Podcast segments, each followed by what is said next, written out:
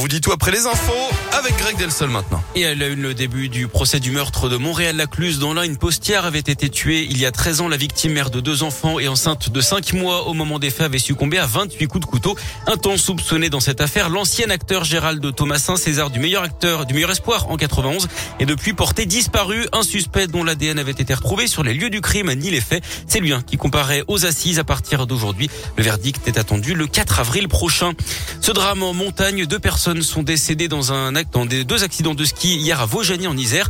En début d'après-midi, un homme de 50 ans a percuté la pile d'un pont. La victime était employée par la station mais n'était pas en service au moment des faits d'après France 3. Et puis un peu plus tard, un autre skieur, un belge d'une quarantaine d'années, a lui été victime d'un arrêt cardiaque sur les pistes. Ce chiffre dans l'actu, 15 000, c'est le nombre de personnes venues d'Ukraine et accueillies en France dans des logements ou des hébergements d'urgence. D'autres locaux vacants de particuliers ou de collectivités sont recherchés par le gouvernement pour aller jusqu'à 100 000 personnes accueillies. La plupart sont des femmes et des enfants alors que la situation continue de se dégrader sur le terrain, notamment dans la ville de Mariupol encerclée par les forces russes. Les entrées de la ville sont bloquées. La nourriture et les médicaments n'arrivent plus à la population qui lutte pour survivre. D'après le président Zelensky, les convois humanitaires sont pris pour cible par l'armée russe. De nouveaux pourparlers sont prévus aujourd'hui en Turquie entre les deux camps alors que Kiev dit réfléchir en profondeur à la question de la neutralité de l'Ukraine. C'est un élément central des négociations avec Moscou. 4 millions d'euros de promesses de dons pour lutter contre le sida. C'est le bilan du SIDAction après le traditionnel week-end de collecte annuel. Le montant est légèrement inférieur à celui de l'année précédente. Vous pouvez continuer à donner au 110 ou sur sidaction.org. C'est une première en Europe et c'est à Lyon. Un théâtre flottant ouvrira ses portes en octobre prochain.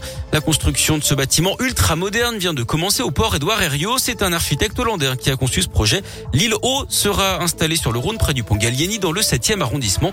Le lieu sera dédié au théâtre pour le jeune public et même très jeune hein, puisqu'il y aura des spectacles accessibles dès un an.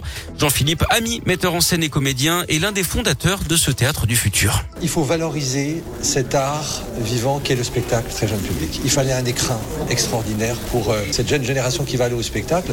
Elle va au spectacle aussi pour se construire. Donc il fallait quelque chose qui appelle le regard, qui est une attractivité. Et puis à l'intérieur, ça va être un espace très chaleureux, techniquement adapté pour le jeune public. C'est-à-dire qu'on a parlé d'une petite salle de 80 places, très cocooning, et puis un vrai théâtre de 250 places, une petite fosse d'orchestre aussi, qui permettra de faire des formes musicales. Et euh, on aura un lieu de formation professionnelle, mais aussi d'événements très dépaysants où on pourra associer le théâtre pour faire des événements uniques Hein, au-delà d'être sur un lieu très atypique. L'île Haut sera également un pôle de création régionale hein, pour les artistes du théâtre jeune public. Le lieu sera ouvert toute l'année, y compris pendant les vacances.